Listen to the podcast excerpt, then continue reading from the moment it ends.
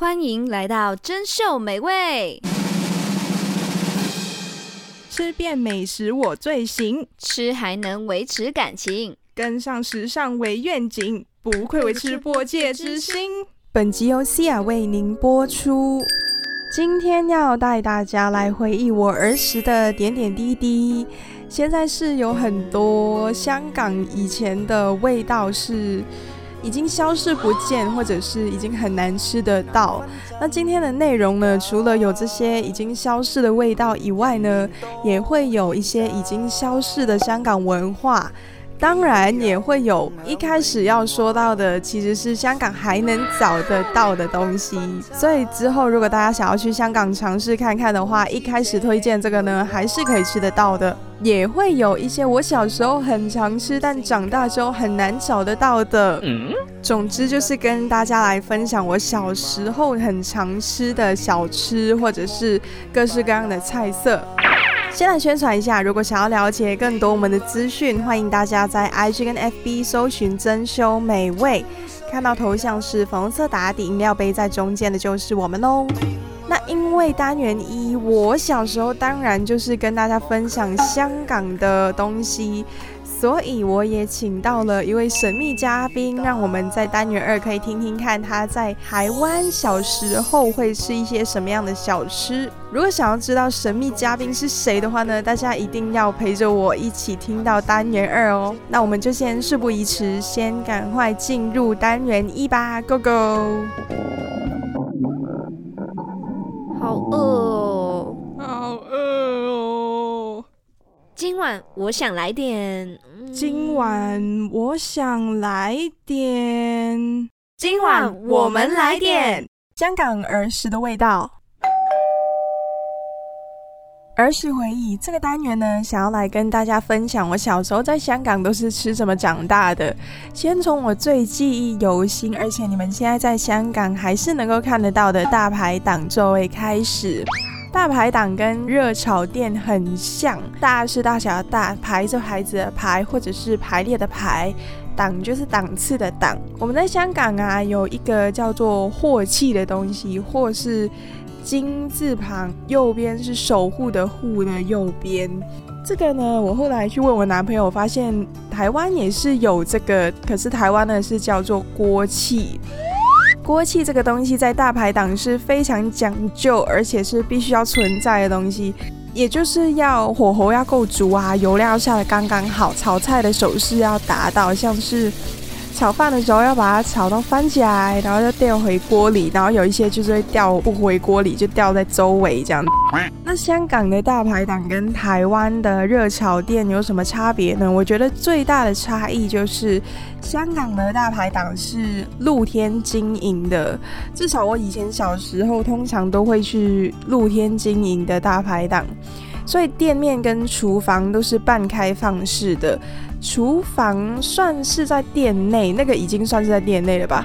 通常可以看到是用帆布搭成的上盖，那厨房就会在里面。而店铺的周围呢，就会摆放很多可以收折叠的桌子跟椅子，是给客人坐的。所以我们坐的地方通常都是露天的。应该是说露天，然后再顶多帮你搭个帐篷，所以店家会占用到路面是必须的。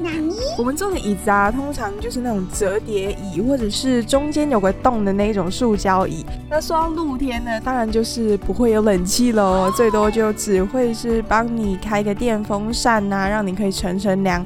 所以如果你们之后有机会去香港吃大排档的话呢，记得尽量选秋天去。我现在长大了之后，已经很少会去大排档，因为通常会选可以有冷气的店家。小时候为什么会很常去呢？一来是小时候还有秋天，现在的香港已经很难有秋天的存在了，所以就是不太有机会可以去得到大排档。二来是。以前我都是吃晚餐的时候去的。以前夏天的晚上没有现在那么闷闷热热的感觉。以前夏天晚上至少还会有一点风，但现在的香港跟以前的香港比已经没有办法相比了，最高温度也差好几度。所以如果你们要夏天去大排档，请做好会流汗流好流满的心理准备。冬天去的话，就是要多穿几天厚外套。小时候冬天去啊，我还是那种边发抖边吃饭的状态。但最惨的其实不是冬天最冷或者夏天最热的时候去吃，而是下雨天的时候去吃。是不至于到要淋着雨吃啦，但下雨的时候就会有滴水的问题，因为上面的只是一个帐篷。而如果当天刚好是风大雨大，那一天你吃的东西绝对会加料，就加了雨水在里面。哎、欸，所以刚刚说到有滴水问题要怎么办？你就只好请同行的亲朋好友跟你挤一挤，大家坐靠近一点，坐在没有滴水的地方，就是这么简单直接的解决方式。大排档通常是用火水作为主食燃料。火水是什么东西呢？火水就是它的火力可以到达非常猛烈，就是你们平常如果有在看剧啊，火焰可以冲上一米高的那一种，就是香港大排档常用的主食燃料。所以在煮需要爆炒的菜的时候，可以让食物变得很有锅气，就是用这一种东西来煮的。大排档也有很多有名的菜色，譬如说是市椒炒蚬。豉是豆豉，台语是英喜呀。椒就是椒盐的椒，然后炒蚬蚬就是蛤蟆。豉椒炒蚬呢是大部分大排档最常见的小炒。怎么做到蚬肉在炒完之后还是能够保持鲜嫩，而不是咬起来要咀嚼很久呢？大排档所使用的方法就是把蚬肉回锅快炒。快炒的意思就是有点像是快速的搅拌它，让每一颗的蚬粒都能够平均沾到酱汁，就有点像是我刚刚说那个炒饭的技巧。这样子每一颗你吃进去的时候才会是。酱油跟鲜肉，它们的味道是可以平均兼具的，而不是有一些就是很重酱油味，有一些就只有鲜肉味。还有这一道叫椒盐濑尿虾，濑尿虾就是黑菇。你们知道我是怎么记住它台语的吗？就是看韩剧，在葬礼上面不是都会听到他们一边哭一边说那个拟声词，就是黑菇黑菇，就我觉得这个很可爱。然后后来我听我男朋友说，原来濑尿虾的台语是黑菇，我就觉得哦哦，那不就是韩文也会有的字吗？就觉得嗯。果然亚洲地区有一些东西都是相通的呢，只是他们意思是不太一样的。然后韩剧看多了会发现他们拟声词都很长，譬如说打电话的时候，我们接到的时候就是喂，然后他们的喂就是有不哦，就是连挂断的时候很紧急，就被挂断的时候很紧急，还是要说这一串有不哦，有不哦，有不哦。啊，扯远了，扯远了。对对对，我们拉回来。那椒盐濑尿虾，它就是油炸的濑尿虾之后呢，再沾上炒香的椒盐和蒜粒。其实重点一直都是在于它的重咸跟香辣。虾肉就是吃完之后呢，还要记得舔一下虾壳，因为。调味一直都是香港人吃东西的重中之重，也是让我们吃得津津有味的关键。OK，快速到下一道，避风塘炒蟹。我个人其实最喜欢的是避风塘金沙炒蟹，就是要有加咸蛋黄的料就对了。我是咸蛋黄料理的死忠粉，你们知道吗？其实避风塘料理啊是。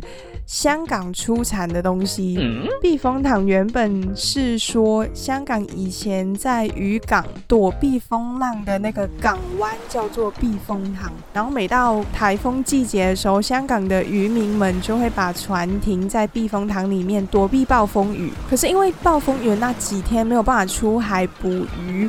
所以水上的渔民们呢，就开始发明出各式各样神奇的烹饪方式。其中一个呢，就是是避风塘的料理。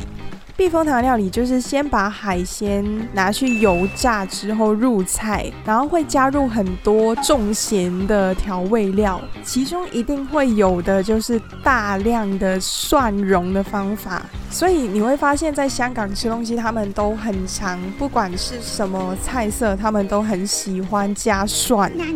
一来蒜，如果你炒得好的话，它会有酥脆的口感；二来是蒜的味道其实是蛮先声夺人的，所以其实你刚吃进去，不管你吃什么，有蒜味道就是会特别香口。后来很多渔民听说了这样的炒菜方法之后呢，甚至会在船上就就地取材，用炒虾子啊、炒蟹啊，就按照这个加蒜油炸的方式来烹调各式各样的海鲜。然后慢慢这个吃法流传了之后，香港很多人就开始会煮避风塘的菜色了。所以来重温一下，避风塘炒蟹就是先把蟹拿去油炸。然后加入炒熟了的蒜一起翻炒，就会有了它特有的浓郁蒜香味，跟鲜甜的蟹肉一起结合。当然，现在的避风塘除了有蒜香，还会有刚刚的豆豉香，还有椒香，所以是一道非常开胃而且鲜味浓浓的菜色。刚刚不是有提到大排档的菜色一定会是有锅气的吗？避风塘炒蟹的最大特点就是在于它的蒜片。那其实要把蒜片切到那么细之后呢，要炒得香而没有糊掉是蛮不容易的一件事。如果你的火候不够呢，蒜的水分没有被逼走的话呢，整盘就会感觉吃起来很油。但如果火候太猛，把蒜弄到焦掉了，又会有很重的苦味，所以这一道菜对于厨师的厨艺来说是非常大的考验。OK，那我们直接来到最后一道，这一道也是我最常吃到的一道菜，叫做干炒牛河。因为这道菜是茶餐厅也可以很常见到的，所以我真的很常会吃到这个。但是各大餐厅煮的好不好吃又是另外一回事了，因为干炒牛河啊，主要的材料相当之简单，就是河粉、牛肉、豆芽菜、葱、油、酱油，就这样。它的制作方式就是嫩牛肉炒到半熟之后，先放在一边，然后下油、葱、豆芽菜炒完再放一边。为什么要特别把葱跟豆芽菜这样子炒一炒，这个动作是为了避免容易出水的豆芽菜会影响到等一下干炒的效果，所以要先把它炒一炒，让它可以出水一下。那这两个东西都有先炒过之后呢，再把半熟的牛肉放回去锅里面加河粉，这时候也是那个快速搅拌的技巧。然后再加入各种酱油，最后再加入刚刚的豆芽菜的那些东西，基本上就是这么简单就可以煮完了。但这么简单的一道菜呢，其实最讲究的是细节跟锅气。刚刚有说河粉要快速搅拌嘛，那搅拌的时候呢，如果他的手势太快太用力的话，河粉就会很容易碎掉。太过于碎的河粉其实不太好夹，而且会失去了它原来的口感。而且你要快速搅拌，才可以让酱油跟河粉可以融为一体。如果有一些河粉，它是看起来跟酱油就是沾不上边的话呢，它就是只有河粉味，没有酱油味。可是作为香港人，就当然就是要吃调味嘛，所以那一些没有变成咖啡色还是白白的河粉，看起来就是不好吃。油呢，更是我觉得最难控制的部分。就我通常吃的河粉，要不就是太油，要不就是太干，就很难是控制在。油量刚刚好，又不会太干的，所以要做到整个河粉都是有均匀，有跟酱油沾上边，而且牛肉还是嫩的，油的分量又有均匀，其实是蛮不容易的。所以这一道看似简单，但要掌握到细节也是蛮困难的。接着再跟大家分享两个就好。我其实本来准备了很多，但我发现好像没有办法全部把它讲完。那不然我们就把这个弄成一个系列吧，就香港儿时味道系列。今天这一集就先说三个东西就好。第一个是大排档嘛，那第二个。第二个叫小贩车。这个东西基本上在香港已经不太能找得到了。我到以前中学的时候还可以看到一两，我还记得那个是炒栗子。小贩车是什么？小贩车就是小贩跟车。哇哦，谢谢你！就是小贩会推着他们的车到处跑。车上面可能会是我刚刚说炒栗子啊，或者是冰淇淋，又或者最常见的就是鱼蛋啊、烧麦啊、鸡蛋仔啊。很久很久以前也会有衣服，又或者是水果，就是在菜市场你可以买得到的那一些。那为什么会叫做小贩车呢？就是他们可以推着他们的车到处跑。然后在不同的地区卖东西，他们将推着车子，他们的流动性就可以比较高，就不会只单单就是在那个店面，就只能够待在那边卖东西。明明街市有位，但系偏要走鬼。我不知道现在香港的通识课还有没有说到小贩车文化。但我以前那个年代的通识课还有在念这个小贩车，算是被打压的非常的严重，所以到现在小贩车文化已经算是找不到了。以前很特别，有分有牌照的小贩车跟没有牌照的小贩车，有牌照的就是可以理直气壮到处跑。没有牌照的呢，就是会被专门是抓小贩车的那些公职人员抓到的话，就要罚钱，然后甚至到后来是有机会是要入监狱的。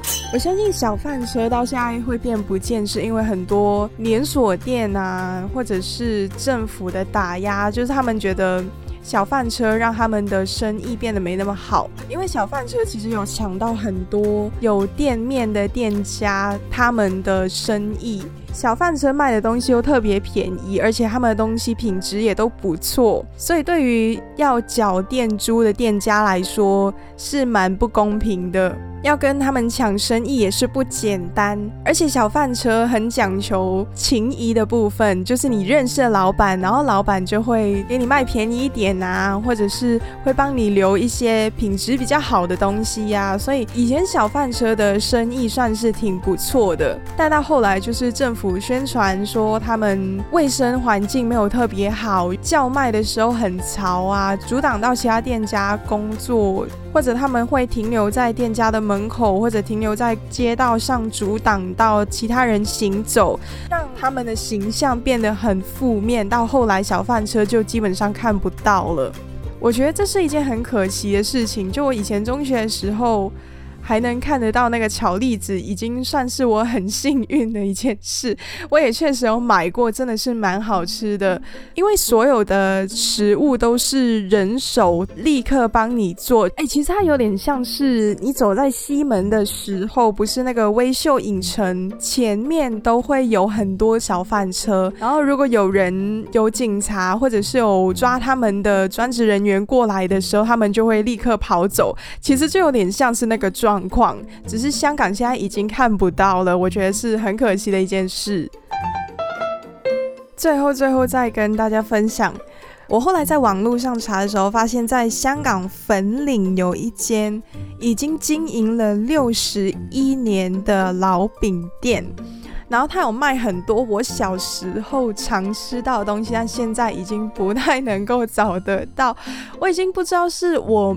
找不到有卖这些东西，还是其实店家们都有卖，只是我没有看到。譬如说，我小时候很常吃这个叫做鸡仔饼的东西，这个也是在我们的 IG 跟 FB 的预告贴文可以看得到。最大的那一张图，最前面那一张图，就是在木盘上的那一些饼堆叠成一个三角形那一个，就是鸡仔饼。它跟鸡仔完全没有任何关系，就跟老婆饼一样，跟老婆没有特别的关系。为什么会那么喜欢吃鸡仔饼？是因为它里面的馅料是用南乳馅，是用了南乳，所以它会有一种香味，而且它用的油是用猪油的，所以它整个猪油香会非常的突出。我记得小时候有一段时间很喜欢吃鸡仔饼。就一直吃，一直吃，然后到后来吃腻了，就开始停了，没有再吃。但当我想要再找回来的时候，我发现它好像就找不到了，就不见了。但我不知道它具体不见的理由是什么，因为它真的蛮好吃的。如果有人知道为什么鸡仔饼会消失的话，欢迎到我们的 IG 跟 FB 留言告诉我，到底是为什么它会突然之间变不见？是因为它的制作过程太麻烦了吗？还是什么样的原因让它突然之间消失不见？欢迎大家留言告诉我。然后这个老饼店呢，还有。一个叫皮蛋酥的东西，皮蛋酥就是蛋黄酥里面蛋黄变成了皮蛋，就外面的那个酥的那一层是一模一样的，只是里面变成皮蛋。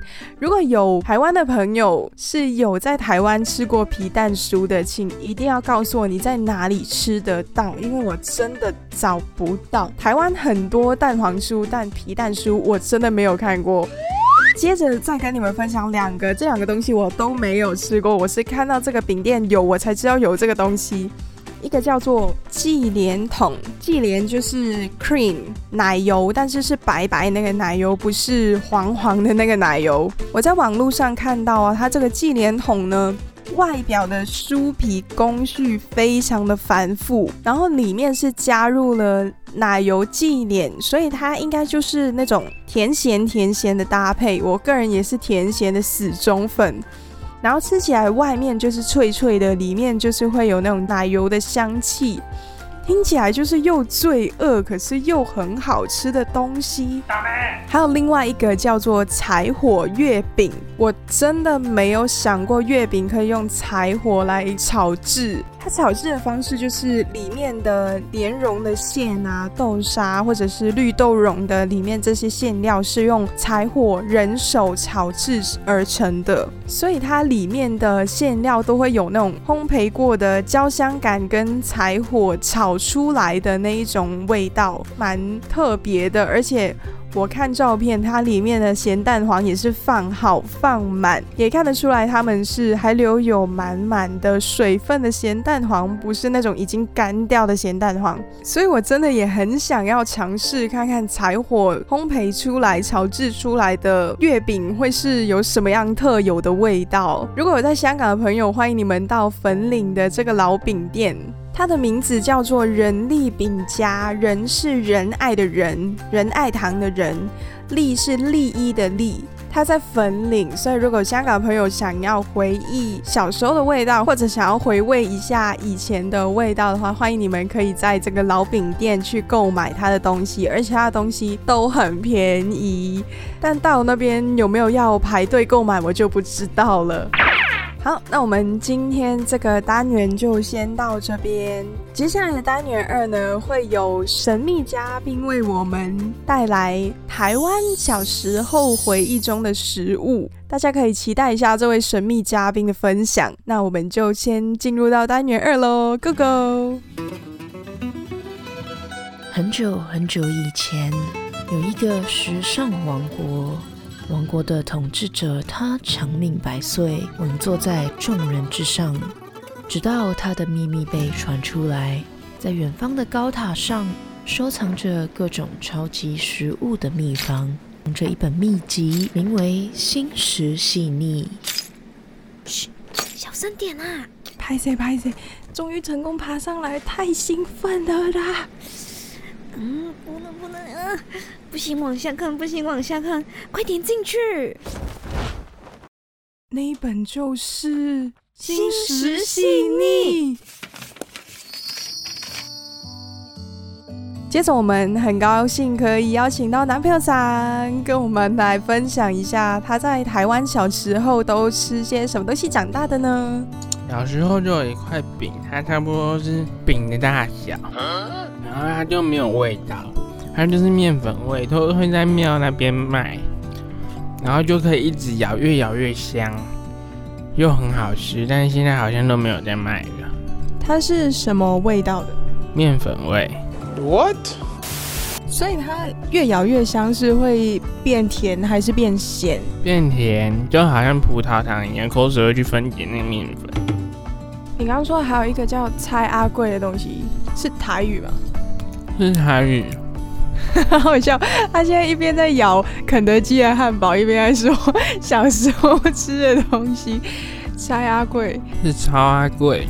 哦，它是一个绿绿的东西，然后里面会包甜的馅料或者是咸的馅料，咸的有菜脯啊，菜脯就是腌制过的萝卜，甜的可能是花生、红豆、绿豆之类的。所以绿绿的东西外面那一层是 QQ 的吗？还是它是酥皮这样脆脆的？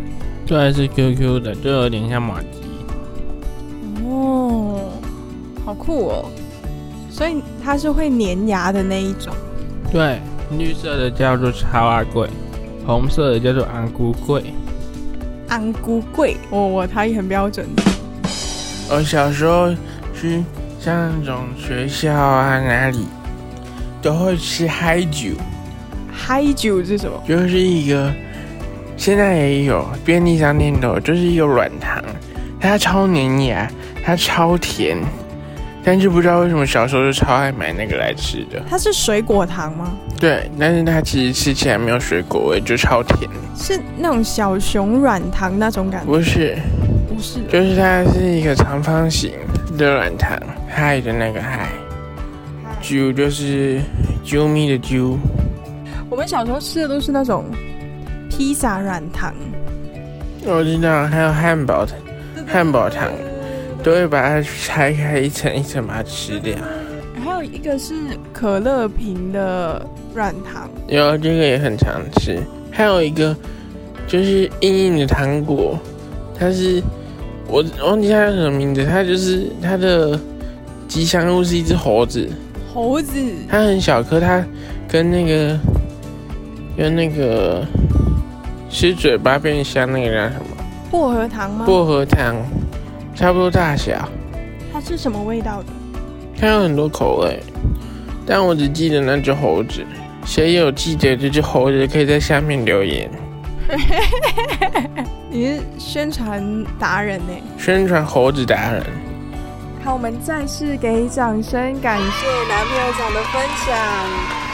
那我们今天的节目呢，也先到这边结束啦。如果喜欢我们的节目，请记得要追踪起来，也要欢迎你们到 IG 跟 FB 留言告诉我你们小时候的回忆跟小时候的味道。那最后呢，也是播歌的时间。今天为大家带来这首广东话的歌曲，也是比较怀旧一点的歌，是许冠杰的《半斤八两》。我个人是觉得这一首歌算是在很久很久以前发行的歌曲，但就算你现代回去听，还是一首听不腻的歌，真的是蛮有趣的一首歌。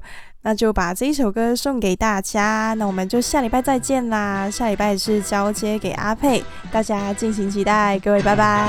我哋呢班打工仔，通街走的直头系坏肠胃，揾嗰些少到月底点够使，恩国位确系认真湿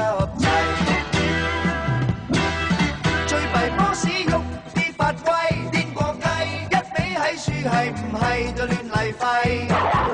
挨亲加身块面揦起恶